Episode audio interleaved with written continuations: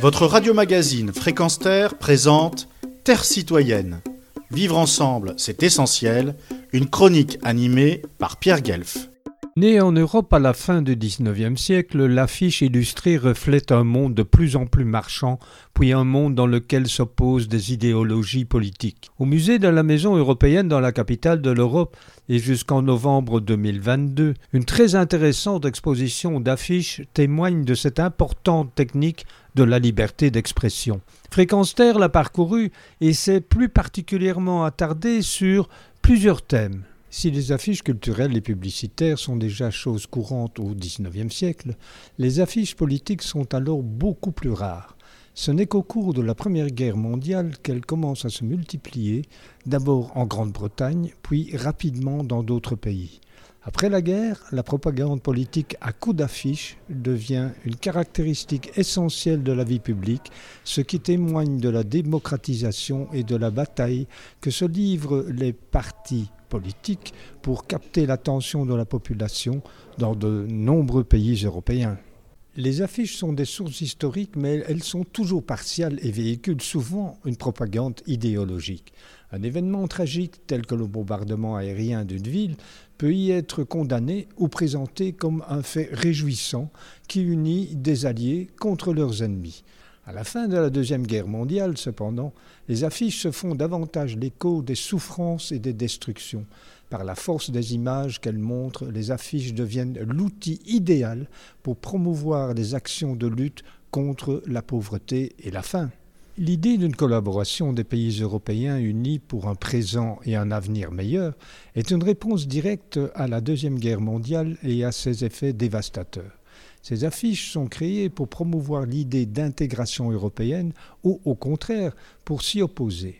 Depuis les années 1990, les affiches sont parsemées d'étoiles du drapeau européen, qui est celui du Conseil de l'Europe et qui a été adopté comme drapeau des communautés européennes en 1985.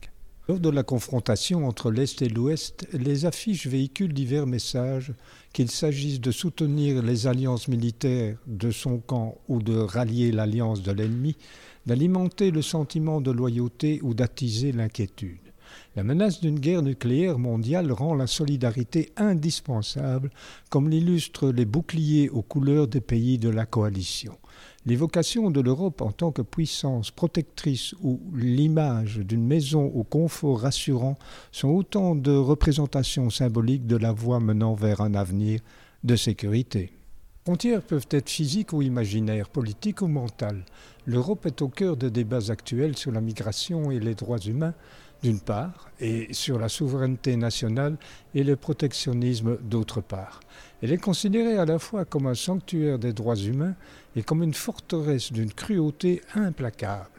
Les événements culturels et sportifs, les festivals ainsi que les expositions et les foires encouragent les échanges et la compréhension mutuelle et contribuent à définir ce que signifie être européen ou européenne sur le plan social, culturel, économique et personnel. Les bannières et les pancartes sont de longue date utilisées pour manifester et partager publiquement des messages. Qu'elles soient peintes à la main ou au pochoir, imprimées ou cousues, la technique simple consistant à fabriquer soi-même son affiche pour porter haut un slogan n'a pas changé.